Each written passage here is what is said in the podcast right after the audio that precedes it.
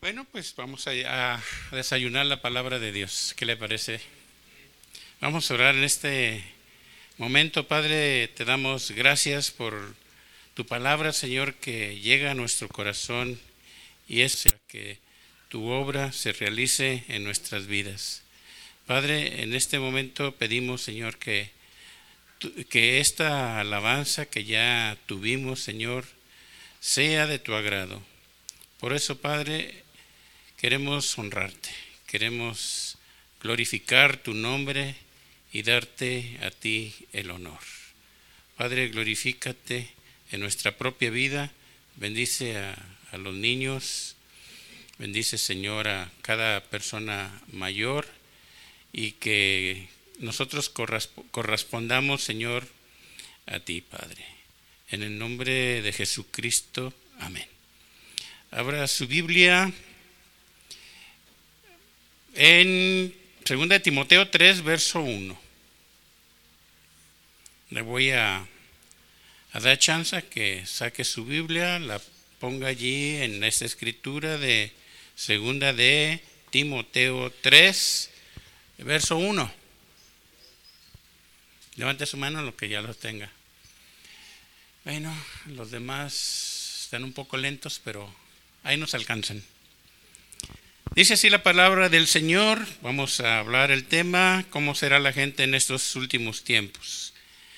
Dice así, también debes saber esto, que en los postreros días, o sea, en estos, en estos tiempos, en estos años, en estos meses, en estos días, vendrán tiempos peligrosos, porque habrá hombres amadores de sí mismos, avaros, vanagloriosos, soberbios, blasfemos, desobedientes a los padres, y qué más dice, ingratos, impíos, sin afecto natural, implacables, calumniadores, intemperantes, crueles, aborrecedores de lo bueno, traidores, impetuosos, infatuados, amadores de los deleites más que de Dios, que tendrán apariencia de piedad, pero negarán la eficacia de ella. A estos evita. Oiga, el apóstol Pablo aquí está profetizando. El apóstol Pablo también entraba en el mover profético y está hablando algo, una palabra que es exactamente lo que nosotros estamos viviendo. Y él dijo que en los postreros días habría todo este tipo de gente. ¿Cómo sería la raza humana en estos tiempos que usted y yo vivimos? Y, claro que como creyentes, como cristianos, pues estamos rodeados, ¿verdad? De todos, de toda esta gente. ¿Y cuál sería nuestro papel a seguir? Bueno, ahorita vamos a desarrollar el tema.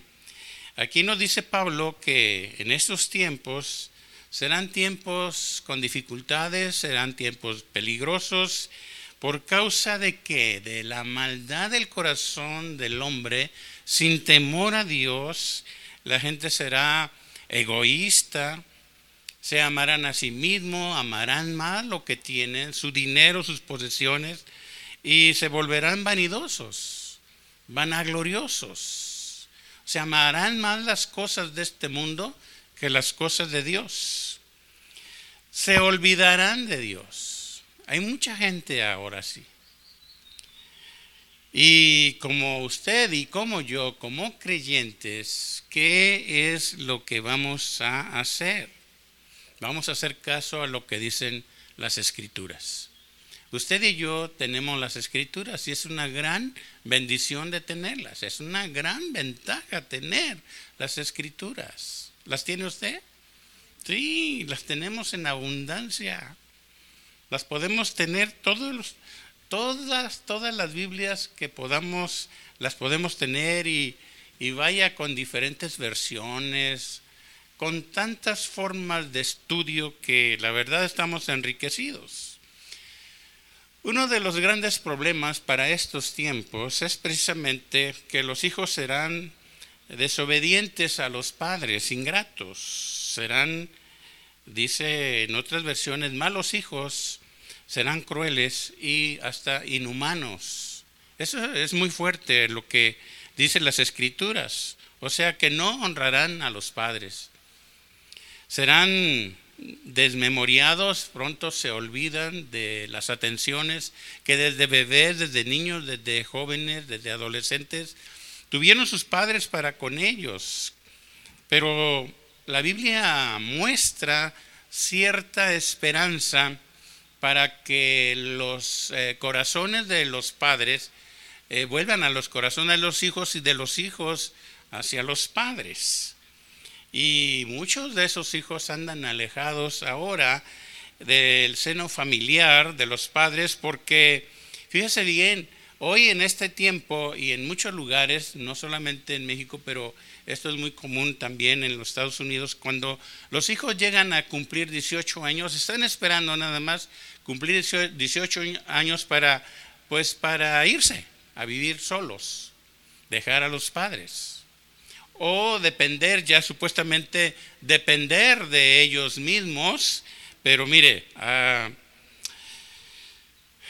eh, realmente la Biblia no marca esto. Los hijos cuando se deben de ir del hogar de los padres será cuando, cuando se casan, cuando se casan.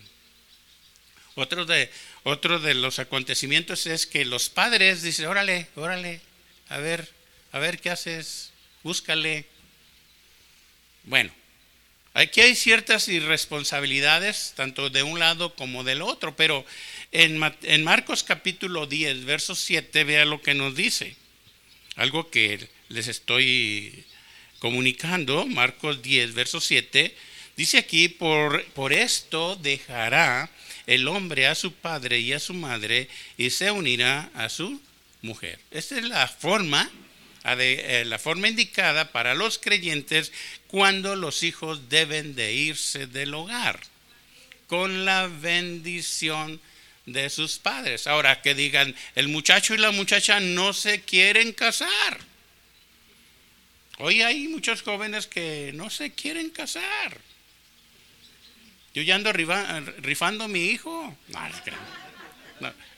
No, él sí se quiere casar, pero bueno, está esperando. Tampoco hay que obligarlos. Pero llegará el momento. Muchos de los hijos que dejan a sus padres eh, lo hacen en cierto determinadamente eh, cuando ellos eh, se sienten ya capacitados, por ejemplo, ya terminaron una carrera, sus padres les pagaron la carrera, o cuando tienen un buen trabajo. ¿Sabe qué hacen? Por irresponsabilidad. Esto es, por irresponsabilidad. Porque ya no quieren ayudar a sus padres. Y se van. Una porque no quieren que se les diga nada, ni se les llame la atención. Oye, ¿por qué llegas tan tarde? Oye, y no, no les gusta que les llamen la atención, ¿verdad muchachos? No, no se oyó. Sí, porque ya ganan dinero, ya pueden mantenerse solitos, pero ¿sabe qué? Abandonan a los padres. Y, bueno, ¿para qué? Para hacer lo que ellos quieren. Y por eso es que ya muchos, muchos muchachos no se quieren casar. Viven la vida libre. ¿Por qué? Porque ya no creen en el matrimonio, ya no creen en la familia y precisamente es una gran irresponsabilidad. Pero mire, hay esperanzas, ¿verdad que sí? Vamos a Malaquías capítulo 4, verso 5. Malaquías 4, verso 5. Dice aquí, he aquí, yo envío al profeta Elías antes que venga el día de Jehová grande y terrible acerca de los últimos tiempos. Él, verso 6, fíjese bien lo que dice, Él hará volver el corazón de los padres hacia los hijos y el corazón de los hijos hacia los padres. No sea que yo venga y era y era la tierra con maldición. Mire, el final del Antiguo Testamento termina con estas promesas. Qué interesante. Malaquías menciona al profeta Elías que vendría. Eh, él fue uno de los profetas, Elías fue uno de los profetas que, vaya, en su ministerio trascendió y ha trascendido en generaciones.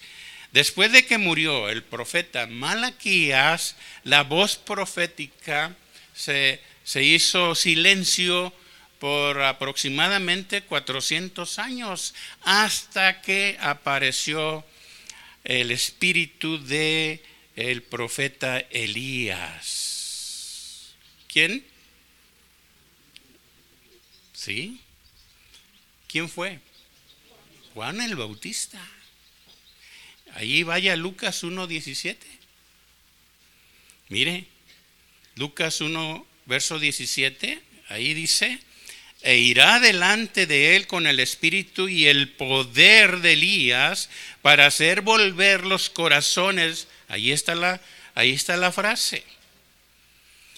Fíjese bien, para hacer volver los corazones de los padres a los hijos y de los rebeldes a la prudencia de los justos, para preparar el año, perdón, para preparar al Señor un pueblo bien, ¿qué? Dispuesto. Allí está cumpliéndose. El ministerio de Juan, su mensaje y la predicación la enseñanza, la predicación del mensaje es precisamente, empezó a volver a decir, empezó el hablar, vuélvanse a Dios, arrepiéntanse, ese es el Evangelio. Eh, Jesús, los discípulos, los profetas, y ahora Juan está hablando que nos debemos de arrepentir. El arrepentimiento ¿Para qué? Para dejar los malos caminos. Bueno, no sé cuántos de ustedes se hayan convertido en su juventud, pero yo me convertí bien joven. Tenía, bueno, bien joven, todavía, no hace mucho, ¿verdad? Pero ya tengo mis casi 30 y casi 40 años de, de convertido. Pero me convertí joven. Fíjese. Y, lo primero que fue, ¿sabe qué? Recogerme con mi familia, porque yo vivía separado de mi familia, porque yo andaba en el mundial y no me perdía los mundiales. Y cuando iba a mi casa, ya había algunos convertidos, se echaba lío, pleito, y me peleaba y toda la cosa. Pero Dios es bueno, ¿verdad? Hizo volver mi corazón hacia los padres, hacia mis padres. Y ese, ese trabajo que hizo Dios, no solamente conmigo, sino con usted también. Y lo sigue haciendo, ¿verdad? Es más, recuerde bien que Dios formó al hombre y la mujer eh, y los puso en un huerto, ¿verdad? A lo último, fíjese, Dios solamente habló y lo que hablaba se hacía. Hágase esto, hágase la lumbrera, hágase el mar y toda la, todo. Allá si quiere, eh, solamente le doy una, pues, una introducción, pero vea el principio de Génesis. Y con el que trabajó fue con el hombre, con sus manos. ¿Qué hizo? ¿Qué hizo de la arcilla? ¿Mandé? Ahora entiendo que el hombre sí viene del mono. Del mono que hizo Dios. Hizo de arcilla, ¿no? ¿No hizo un mono? Ahí está, venimos del mono. ¿Qué hizo Dios? ¿Y qué hizo después? Que lo formó le dio vida por el Espíritu. Somos seres vivientes. Pero en el, en el mensaje de Juan eh, habla que el hombre debe devolverse a Dios, de arrepentirse. Y, eh, y eso va a traer paz, unidad en la familia, en los hogares. Bueno, gracias a Dios nos unimos a la familia y empezamos a creer. Por eso eh, una promesa, cree en el Señor Jesucristo, serás salvo tú y toda tu casa. Y bien, pero también esta palabra que trajo Juan trajo juicio. Juicio para los que no querían volverse a Dios, que habría consecuencias. El mensaje, entonces, a predicar en este tiempo es lo mismo. El arrepentimiento, volverse a Dios. El mismo que eh, Elías, el mismo que Juan, y lo mismo que está escrito, y lo mismo de los predicadores, tenemos que hacerlo. No solamente Dios te va a bendecir, Dios te va a dar, Dios no. Lo primero es que pide Dios es nuestro corazón y hay que dárselo. Pero olvídese, las bendiciones ya van incluidas. Así es de que eh, Dios tiene buenos propósitos. Entonces, cuando nosotros venimos al Señor, recibimos una herencia, o yo le diría, y está dicho, una herencia eterna. Usted y yo necesitamos esa herencia. Pero necesitamos esa reconciliación con Dios, esa reconciliación con los padres, esa reconciliación con los hijos, porque Dios haría volver el corazón para los padres y para los hijos. El mensaje, recuerde, es el mismo. La palabra de Dios es la misma, no cambia. Alguien ha dicho que ya la palabra de Dios ya está caducada. ¿Quién le dijo? no va a caducar la palabra hasta que cada palabra se cumpla. Y se está cumpliendo. Malaquías cierra el Antiguo Testamento con hacer volver los corazones de los padres con los hijos y los hijos con los padres. ¿Para qué? Para que se reconozcan. ¿Por qué? Porque este mensaje, reconocer nuestros pecados reconocer nuestras faltas, reconocer que no somos, más bien, que no somos, no hemos sido responsables delante de Dios. Y necesitamos ser responsables. Reconocer que necesitamos a Dios. Mucha gente hoy dice, no, yo para qué quiero a Dios, a Dios y vivo, vivo feliz. ¿Serán felices la gente sin Dios? Yo creo que no. Y la advertencia, no sea que yo venga y hiera la tierra con maldición. Y sabe, una de las consecuencias actuales es precisamente esta. Estos son los resultados de lo que estamos habiendo ahora porque no se han vuelto los corazones a Dios. Hay maldad, hay violencia, y la tierra está llena de maldiciones. Todo esto que nosotros estamos pasando, viendo, es o son las consecuencias de no entregar su vida a Dios. Consecuencias en toda la tierra. Hoy hay tanta gente que, que aborrece lo bueno. Por eso ahí dice en 2 Timoteo 3, verso 3 de lo que leímos, sin afecto natural. Implacables, calumniadores, intemperantes, crueles, aborrecedores de qué? De lo bueno. Esta es la recta final de los fines de los tiempos, de los últimos tiempos. En lo que está sucediendo en esta generación. Gente sin temor a Dios, que se presentan precisamente malos, crueles, odio en sus corazones, odios con sus mismos padres. Mire, hay un hermano aquí, en, cerca de un pueblo, para no decir porque a lo mejor, díganos quién es. No Y él tiene una empresa muy grande, este hermano. Tiene una empresa y, y este... ¿Y sabe qué? Su hijo, el mayor, eh, tramó algo y, empezó allí a meterse y aconsejar a su propia mamá que tenían que quitarle el negocio a su papá. Y, ¿sabe qué? Y casi lo logran, ¿eh?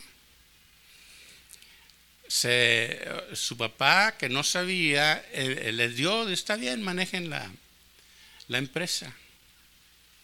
Y qué bárbaro. Dice, oye, luego lo reclamó porque pasaron algunos meses y pues no se veía, pues al contrario, iba para abajo la empresa. Dice, oye, ¿dónde está el dinero que, que necesito para poder seguir produciendo? Y allí empezó el pleito. Y allí empezó el pleito, lo demandaron, falseando, bueno, lo que no, que la golpeaba a, su mamá, que, que él, lo había, él lo había quitado de la empresa y que lo demandaron, demandaron al hermano. Oiga, qué crueles, qué tremendo. Y le quieren, todavía está el pleito, le quieren quitar todo. Y le dijeron los abogados, oye, este, ¿podemos nosotros? Eh, todo esto va a acabar mal porque han mentido, te han robado. Y dice, ¿los podemos meter a la cárcel? Y el hermano dijo, no. No, no, no. Prefiero perder todo, pero yo no quiero que lo vean. en el corazón de él. Qué tremendo. Oye, pero te van a quitar todo. Pero mire, Dios es justo. ¿Cuántos saben? Dios es justo y está sacando todo eso a relucir como dicen. No es justo. Ahora los que ahora tienen temor y miedo de que lo, de que este es que ya todo salió a la luz. Pero él dice, "No yo prefiero darles una cantidad de dinero, todavía. Pero fíjese cómo la gente es, no son capaces de detener sus impulsos emocionales, de reconocer la maldad que hay en sus corazones, se vuelven, mire, desagradecidos y desechan, desechan lo malo. Oiga, yo, eh, yo los vi la otra vez y hasta comimos juntos, él y su esposa. Y bien, pero vea cómo es el corazón. Eh, mucha gente no le gusta lo que tiene buen nombre, la buena manera de ser, la buena manera de vivir. Ahora más que nunca, no se puede confiar en el mundo. Pero desafortunadamente no se puede a veces confiar aún en los que se dicen creyentes. Eso es terrible. ¿Por qué? Porque hay un espíritu maligno y de engaño que eso es precisamente lo que quiero yo alertar a la iglesia. Y se está actuando bajo un engaño terrible, el espíritu del anticristo, porque se está ahora desechando a Dios. Mucha gente, bueno, ahora me refiero a, mucha gente que, que es tradicional, que es religiosa, se vuelve tan dura también que no le hace caso a sus líderes, religiosos.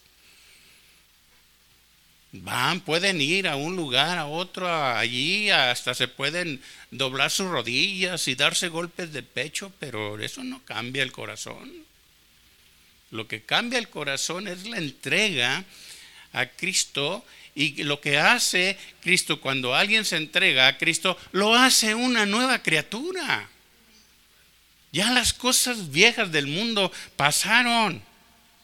Cuando los incrédulos andan en sus propios pensamientos, en sus propios deseos y practican lo malo, van a despreciar lo de buen nombre, lo que tiene honra. Pero el que pone oído, escuche bien, ponga oído a la palabra, a la palabra de Dios, va a ser consciente de sus acciones, de sus hechos, y aún se va a doler por las cosas que, suceden en la familia, que suceden entre la gente, duele el corazón. O sea, muchos, muchos enderezan sus vidas con la palabra de Dios. Hemos enderezado nuestra vida con la palabra del Señor. Y hemos dejado todas esas cosas. ¿Verdad que sí, hermanos? Y ahora tenemos un buen aprovechamiento. Ahora podemos decir, bueno, gracias a Dios soy un buen cristiano, soy un buen padre, soy una buena madre, o los hijos pueden decir, soy un buen hijo.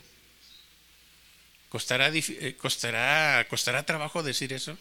Soy un buen padre soy un buen esposo, soy un buen hijo, soy buen cristiano. ¿Costará trabajo decir eso? Pienso que en algunos sí. Sí, sí. Pero también hay en ese tiempo, dentro de todo esto, mucha hipocresía. Sí, la verdad. Mucha, pero mucha hipocresía de muchos que se dicen creyentes y no lo son. Y traicionan la fe en Dios. Consecuencias por las cuales van a sufrir. Y, yo, y, la palabra de Dios previene todo esto. Se vuelven detestables, muchos traicioneros, muchos judas dentro de la iglesia, que ponen precio le ponen precio. ¿Qué hizo Judas? Vendió a Jesús. ¿Verdad? Y en 30 monedas, ¿de qué? De, plata, ¿verdad? Ni de oro eran. Y, y diría lagrimitas, ¡qué barato! ¿Quién compraría al Señor con 30 monedas? Hubo quien los compró. Pablo le dice a Timoteo, Timoteo, aléjate de ellos, pero rápido. ¿De quiénes? De los judas.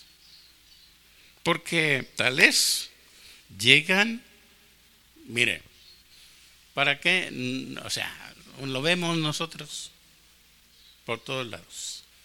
¿Sabe dónde se meten? ¿Dónde están? En las iglesias, las congregaciones. Y si alguien no está firme en la palabra de Dios, se mete por ahí la hipocresía y se vuelven hipócritas como los otros. Ay, hermano, está tirando. Es una realidad, hermanos, en este tiempo. Es una realidad.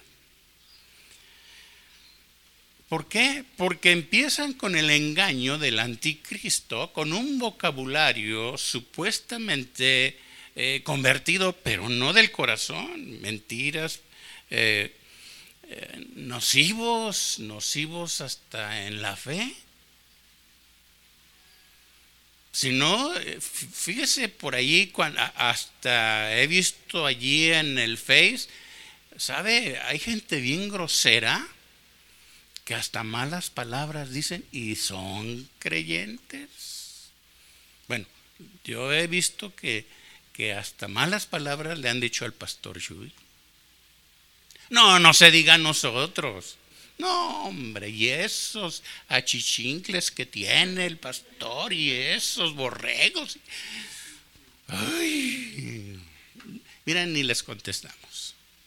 Qué tremendo.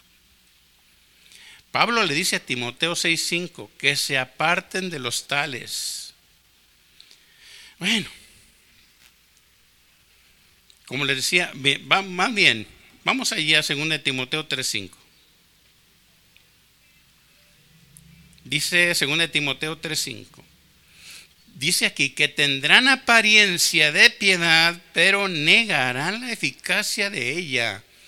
A estos evita. En la, escritura inicial estábamos diciendo que es gente de los últimos tiempos, ¿verdad? Y nosotros estamos viviendo en los últimos tiempos. O sea, que a nosotros nos toca ver todas estas cosas. Esta misma escritura en la Biblia del lenguaje sencillo dice, dirán que aman y respetan a Dios, pero con sus conductas demostrarán lo contrario. Mire, no te hagas amigos de esa clase de gente. Claro, ¿verdad? Si no lo puede buscar en la Biblia del lenguaje sencillo. Apariencia de piedad. Vamos a ver esa palabra. ¿A quién se apropia esto que Pablo está diciendo? A los religiosos, a los que tienen cierto conocimiento, por ejemplo, de Dios, a los que pueden asistir a tanto a una iglesia tradicional como puede ser en una iglesia cristiana, vaya que dicen conocer a Dios. ¿Qué es Santi? ¿Quién sabe qué? ¿Cómo se llama esto? Santigüe. O que en la iglesia cantan, levantan las manos. O que aplauden. O que están de rodillas. Sí, apariencia de qué? De piedad. Yo diría en realidad que eh, es gente sospechosa. Porque hay gente que va solamente a checar en las iglesias. Y luego se meten para ver a quién defraudan, a quién hacen mal. O sea, gente sospechosa. Pueden parecer, dice aquí, pueden parecer que son cristianos pueden parecer que son religiosos, pero ¿qué es lo que nos da el Señor para detectar todo esto? Su espíritu. El espíritu de sabiduría, el Espíritu Santo, nos lo ha dado el Señor para discernir. Eh, es muy común que esta gente ande de lugar en lugar de, iglesia en iglesia, iglesia. Y, pero nunca tienen buenos frutos. Mire, ¿qué hizo Jesús? Iba con sus discípulos y ve una higuera, ¿verdad? ¿Y qué busca el Señor en la higuera? Busca frutos. Va y yo creo que el Señor pues tenía ganas de una fruta no dice qué clase de arbolera, pero no encontró, no encontró frutos. Y le dijo Jesús, nunca más des, o sea, nunca más des frutos. Vaya, vaya. Y se secó. Se secó. O sea, esa gente que parece higuera y que no da fruto y que no da testimonio y que no se entrega al Señor, una de dos cosas se va a hacer, secar. Se va a secar o simplemente se vuelve peor que un incrédulo. Ahora, dice Isaías capítulo 29, verso 13. Isaías 29, verso 13, dice, pues, el Señor, qué bueno que lo dice el Señor y no yo, porque este pueblo, o sea, esta gente, se acerca a mí con su boca y con sus labios me honra, pero su corazón está qué? Lejos de mí y su temor de mí no es más que un mandamiento de hombres que les ha sido enseñado. Jesús dijo, no todo el que me dice Señor, Señor, entrará en el reino de los cielos Ay, está tremendo. Pero esta escritura de Isaías, esta es la forma religiosa que vive mucha gente. Porque ni se entrega al Señor, ni tiene cambio, ni tiene testimonios. ¿Qué hace entonces? Perder el tiempo diciendo que cree en Dios. Y esto es lo que practica mucha gente. En una forma tradicional y religiosa que puede parecer, que puede parecer que honran a Dios, pero no es así. Desobedecen la palabra, los mandamientos. Como le decía, pueden arrodillarse, pueden darse de golpes de pecho, pueden hasta comulgar como dicen. O en la iglesia cristiana pueden cantar, pueden aplaudir, pueden hacer, eh, pueden gritar, aleluya. Pero su corazón está lejos de Dios. Espero que aquí no haya nadie así. ¿Qué es gente superficial? Porque todos los religiosos es gente superficial, que solo, solo se complacen en la rutina, en la religiosidad. y dentro de la cristiandad, también dentro de la cristiandad, la hacen en una forma religiosa, porque dentro de los cristianos hay religiosos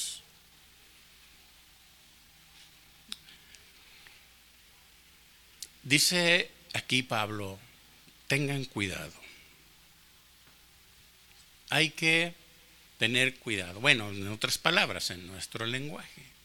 ¿Sabe? Dentro de la, de la hipocresía, eh, entendamos esto, todos de alguna manera tenemos algo de hipócritas.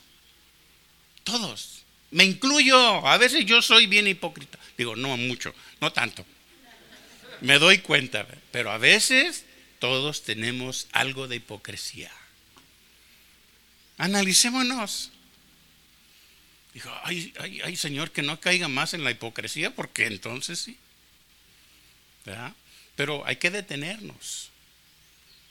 Si usted está cayendo dentro de la hipocresía, no le entre, no le entre más, que digan, no vaya más allá. Queremos, más bien lo que pretendemos es que Dios nos quite todas esas cosas que se está pareciendo a lo que vive la gente en estos últimos días. Si queremos ser de Dios, seamos legítimos creyentes, legítimos en la fe. Debemos obedecer la palabra, verdaderos cuando adoremos, que seamos verdaderos adoradores adoremos al Señor en espíritu y en verdad. No por el hecho de sabernos, sabernos los cantos, ya no las repetimos, pero debe de salir del corazón. Y Pablo nos, nos previene para que no caigamos en estos engaños por eh, gente que solo tiene apariencia, apariencia nada más a veces es difícil saber o distinguir. A veces se complica y son tan tremendos que, no hombre, y hasta duran muchos años allí, pero llega el momento en que todo esto aflora, como dicen, o se dan a conocer.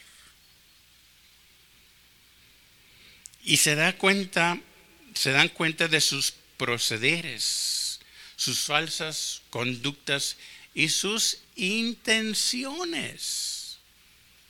Sus intenciones. Ahora, ¿a qué encamina todo esto? Encamina a lo que ya estamos viviendo también. Son tiempos de apostasía. Ah, ¿qué es eso, hermano? ¿Hay que apostar? No, no, no, no, no. Olvídese. ¿Apostar a qué? A nada. Apostasía. 1 Timoteo 4.1. Vaya, también allí. 1 Timoteo 4.1. dice aquí, pero el Espíritu dice claramente que en los postreros tiempos, o sea, estos, algunos apostatarán de la fe. Escuchando, fíjese bien, qué tipo de doctrinas, a espíritus engañadores y a doctrinas de qué? De demonios. Ay, qué tremendo. Pablo, oye Pablo, ay, como que si ese mensajito por allá en aquel entonces, oye Pablo, ¿y cuándo será ese tiempo? O cuando le dijeron a Jesús, Señor, ¿cuándo va a ser esos tiempos? Parecían lejanos, ¿verdad? Pero mire, apostasía es diserción o traición a la verdad. Apostatarán, esta palabra también es agitar, incitar a la revuelta, desistir, desertar y apartar. Fíjese bien. Me dice un hermano, ¿sabes qué hermano? Fíjate que me están me están mandando mensajitos así, y, pero me, las, me están tirando bien duro, dice. ¿Cómo? ¿Cómo? Sí, hasta amenazas de muerte. ¿Pero quién? Dice, pues no se sabe, pero pero pues este, no sé, dice. Digo, no, pues encomiéndate al Señor. Tremendo. Ahora, la palabra apóstatas, apóstatas son aquellos que dejan la fe, que dejan a Dios, que dejan la doctrina de Dios, que dejan a Cristo. No, no, es tremendo. Es tremendo lo que está pasando. Se lo digo, bueno, porque pues ha pasado y nos ha pasado dejan el camino. Dios ha advertido y nos está advirtiendo. Y yo quiero advertirles de lo que está dicho, para que en determinado momento se encuentren a alguien así, sepan de antemano. O que si usted ya está caminando hacia el desbocadero, o hasta o cómo se llama, al precipicio, deténgase. Son cosas serias en este tiempo que estamos viviendo. Por eso Pablo advierte de los peligros que hay en este tiempo. Yo quisiera hablarles de otra cosa, pero son cosas que estamos viendo. Bueno, hay muchos mensajes, claro. Y, y yo creo que este mensaje lo voy a seguir compartiendo, no solamente ya lo compartí allí en la iglesia con los misioneros y en otras iglesias, ahora aquí, y bueno, mientras el Señor no me ponga otro, pero creo que es, es un tiempo de, de pensar en los tiempos que estamos viviendo.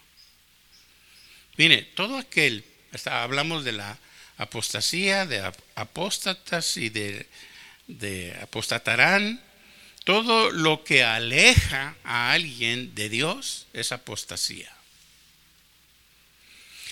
De la, todo lo que aleja de la relación con Dios, porque muchos prefieren la muerte espiritual que la vida en Cristo. ¿Por qué? Se desarrollará esta apostasía. Y me estoy refiriendo que la apostasía es en la iglesia, en la iglesia de Cristo. ¿Sabe por qué? Porque un, un incrédulo no puede apostatar. Porque es incrédulo. De él, él de qué se va a apartar o de qué no conoce la Biblia, no conoce la fe, no conoce a Cristo. No, no se, o sea, no se puede apartar. La apostasía es para el creyente que se aparta. Pero mire, ¿por qué dice Pablo que, que va a tener que llegar la apostasía? para que se manifieste el hombre de pecado. Vaya, vaya allí a segunda de Tesalonicenses 2, verso 3. Segunda de Tesalonicenses 2, verso 3. Y nos dice aquí, nadie os engañe en ninguna manera, porque no vendrá sin que antes venga la apostasía y se manifieste el hombre de pecado, el hijo de perdición. ¿Quién? El hombre de pecado y el hijo de perdición. Pero, oye hermano, pero eso no fue Judas, sí, fue uno. Fue uno. Pues, ¿sabe? En este tiempo el mundo tiene prisa. ¿Tiene prisa de qué? De desarrollarse en la maldad. Tiene prisa de impulsar la maldad en el mundo. Es lo que estamos viendo. Y tiene prisa también, fíjese una cosa, el mundo está apresurándose a que todas las profecías se cumplan de la Biblia. ¿Cómo ve? Porque está escrito. Y nosotros, como usted y yo, como estudiosos de las sagradas escrituras, sabemos todas las cosas que han de venir. Entonces, ¿qué es necesario hacer? Componer nuestra vida, testificar que Cristo viene, testificar, hablar del Evangelio y se cumpla lo que dijo Jesús y este Evangelio será predicado en todo el mundo antes que venga el fin. Y sabe, hoy en día el Evangelio se está predicando en todo el mundo. ¿Cómo? Ni, siquiera he salido del salto, hermano. Es más, ni siquiera he ido a mi colonia. Es más, ni siquiera le he testificado a alguien. Es más, ni en mi propia familia. Espéreme. No se me ponga triste. A lo mejor, este, ya de aquí en adelante, usted va a ser un evangelista ya estoy profetizando. Pero mire, regularmente nosotros lo que ya no eh, habíamos impedido, o se había dicho, que casa oración no se transmitiera los mensajes. Porque mucha gente cómodamente se quedaba en su casa a escuchar el mensaje.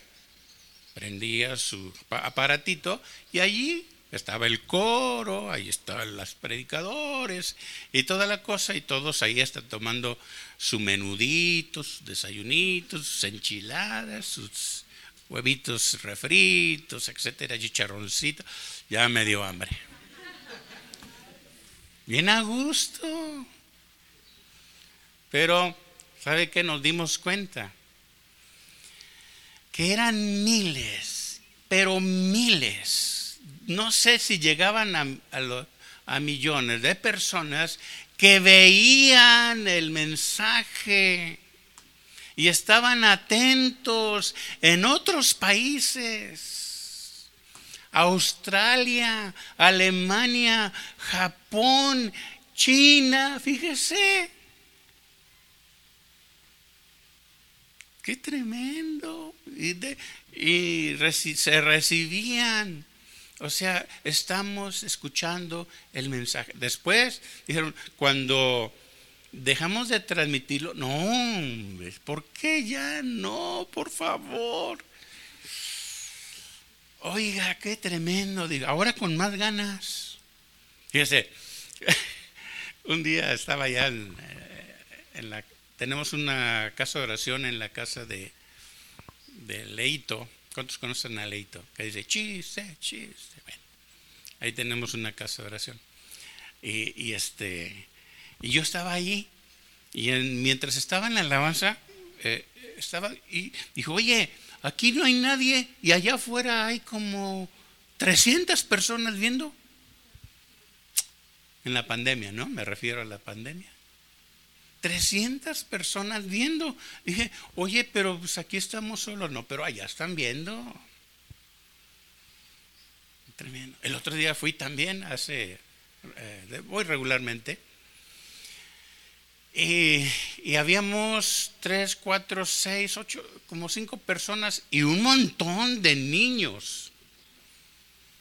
Digo, oye, pero espérame, hay un montón de niños y aquí habemos como ocho personas. Dice, ay, pastor, es que aquí hay un fenómeno medio raro.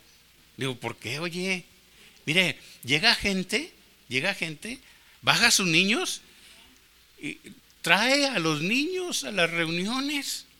Y, pero ellos qué? Ellos se van y calculan el tiempo y regresan por ellos. Le dijo, oye, pero ¿son creyentes? No, no. Dice, digo, un día esos niños van a traer a sus padres. Qué tremendo, ¿verdad? Espero que aquí no haga eso, ¿eh? lo traiga a los niños y ya se vaya. No, pues qué chiste, ¿verdad? Bueno, si eso hace, va a tener que dar cuentas a Dios. Qué bueno que los niños aprenden, ¿eh? Ay, pero que aprenden, aprenden los niños. Fíjese que aparentemente podemos decir que el mundo va en contra de la palabra de Dios, sí, en cierta manera. Hechos, acontecimientos y todo lo que sucede. Pero bienaventurados aquellos que tienen hambre y sed de la justicia de Dios.